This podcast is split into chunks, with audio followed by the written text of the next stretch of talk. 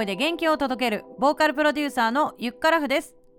この番組は聞くだけで心と体がつながり歌唱力アップのヒントが得られ歌うことがどんどん楽しくなる魔法のポッドキャストです。今回は2021年最後の配信です。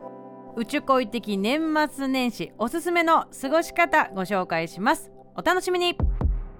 もうね年末年始いよいよ寒くなってきましたがいかがお過ごしでしょうか？クリスマスが終わってそして年末年始ということでお休みの方も多いと思います。年末年始ってすごい音楽番組多いですよね。紅白歌合戦ね、えーと、ラインナップ見てみたんですけれども、リサさんとかね、ディッシュ、夜遊び、オーサムシティクラブ、藤井風さん、あいみょん、星野源さんなどね、ラインナップされてますね。え毎週水曜日にこれからねこう歌を上手くなりたいかつ、えー、インディペンデントのねアーティストとして、えー、活動していきたいっていう方たちを集めてグループレッスンをやっていますが12月はですねディッシュの猫をやったりだとかあとはオーサムシティクラブのね忘れなっていう曲をやったりレッスンでやった曲もね入っているので楽しめるんじゃないかななんて思っていてですね今回ご紹介をしているわけでございます。あの歌唱力だったりこう動き手の動き表情とか、えー、体の動きとかか、えー、あとはですねどんな衣装を着てるのかとか演出はどうなってるのかっていうね視点で見ていただくとですね歌番組もね結構ねもう毎年進化してて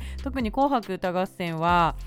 何年か前くらいからすごく面白くなっているなっていう印象があるのでタイミングがあればぜひ、えー、チェックしてみてください。そして年始にですねあれ良かったよねとかねそういう話をねしたいなと思います。個人的には藤井風くんが大好きなのでここはもうマストで見ようかなと思っています。はい。ということでですね今回は中高的年末年始おすすめの過ごし方ということでお話をしていきたいと思うんですけれどもやっぱりねあのお休み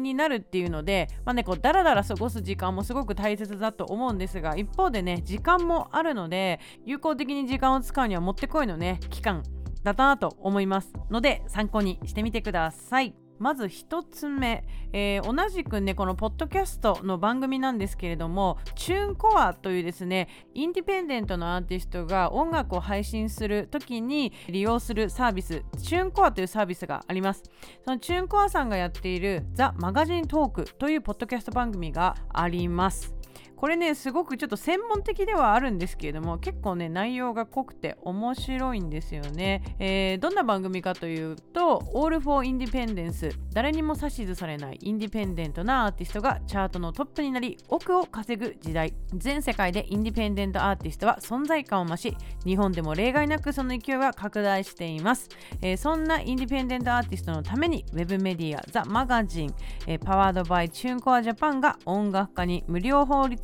相談サービスを提供するミュージックロイヤーコレクティブ、えー、ローセオリー代表の水口弁護士とともにインディペンデントアーティストをサポートするため音楽活動に関するトピックが役に立つ情報をお届けするそんなですね。番組なんですよね。これ聞いたことある人いるかな？どうでしょうか？あの最近ちょっと更新が止まってるのかもしれないんですけれども私的におすすめなのがですねエピソード78910です。でこれがですねタイトルインディペンデントアーティストとお金収益というタイトルです。でゲストにですねシンガーソングライタートラックメーカーでありプロデューサーのスキシャ君が、えー、出ています。で彼はですね音楽配信による収益が、えー、1000万円をね超えたことがすごく話題になった、えー、アーティストなんですよね。経済的に自活できることを証明したインディペンデントアーティストということで、えー、その点のねこうインタビューだったりとかあの本質的な音楽に対する思いとかっていうのをね語って、えー、いる内容になっています。あのすごくね役に立つ情報がたくさんポロポロ落ちているのでぜひチェックしてみてください、えー、では2つ目。えー、2つ目は、えー、元 Spotify Japan 松島幸さんという方がいます、えー、彼ですね音楽専業のデータ分析デジタルプロモーションマーケティング会社アクネ代表、えー、で DIY なインディペンデントアーティストのためのアーティストサービス国内レコード会社のデジタル事業サポートなどを行っているですね。すごく素敵な方なんですね、あの今回ね私あの12月15日に So Good というですね、えー、クリスマスソングをリリースしたわけなんなんですがその時もですね最近の音楽マーケティングのねトレンドとかですね、まあ、インディペンデントアーティストでもできるようなですね施策みたいなのをね相談させていただいてでまあ今回スケジューリングを組んでですねちょっと発信してみたっていうところがあります。で彼がねちょうどアップしていたこんな記事があったのでご紹介します。2021年の音楽ストリーミングで起きていたことと3つのお願いというタイトルの、まあ、ブログを上げています。正確にはノートに上げてますね。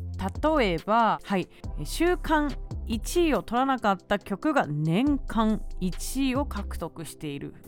面白いですよね。どういうことなんだろうっていうねこうグラフで、えー、解説をしてくれています、えー、そして TikTok あとはですね YouTube のショートとかあとは Instagram のリールとかっていうのもね活用方法によっては広がり方があるよっていうねお話をしているので、えー、ヒントになると思います、えそしてですねどうやったら拡散されていくかっていうところまで設計してファンの方に伝えていくフォロワーさんに、えこういうふうに行動をとってもらいたいっていう促すそういった方法もですね書かれているのでで、えー、2022年、えー、自分の曲をね配信リリースしてみたいなっていう方であれば必ずねこれ読んだ方がいい記事かなと思いますのでぜひチェックしてみてください。そして最後3つ目。3つ目は2021年実現できたことを数えてみるですね。思い返すとさ2021年の1月もさ今年はこんなことやるぞとか言ってね 勢いよく絶対ねこう目標を掲げてたと思います。なんかさ1年ってさもうさ毎年早いよよねとかいうふうに思うんだけどでも言うても365日とかあるじゃないですか。そうだから結構いろんなことが実現できたんじゃないかなと思います。例えばボイトレに初挑戦したとか人前で歌う機会を作れたとかね、えー、ライブができたとかオンライン生配信を定期的にできた。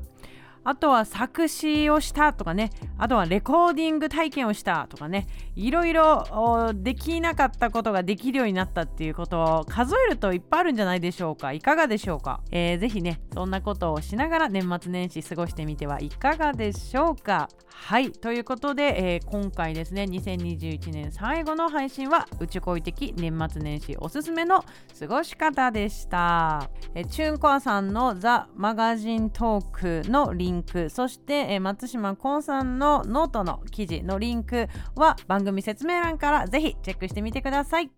はいということで85回目の配信いかがでしたでしょうか？今回の配信が楽しかった役に立ったなと思った方はぜひ番組のサブスクリプション登録をお願いします。そして最後番組からお知らせがあります。うちゅ恋、えー、毎週2回の配信をしていますが来年2022年からは毎週水曜日の1回の配信になります。というのもまた別のねポッドキャスト番組か TikTok なのか別の発信をねちょっと試みたいななんて思っているところなので一旦ですね週1にします。ただ音楽に関する情報発信は来年も引き続き続けていきますしこう将来ね歌うことを転職にしたいね未来のスターシンガーを目指す女の子たちを応援する取り組みっていうのはね今後も続けていきますのでお楽しみに。はいということで2022年もあなたの人生が音楽そして歌うことでたくさんワクワクしますように。年始は1月5日水曜日のスタートです。それでは良いお年をお迎えください。ゆっからふでした。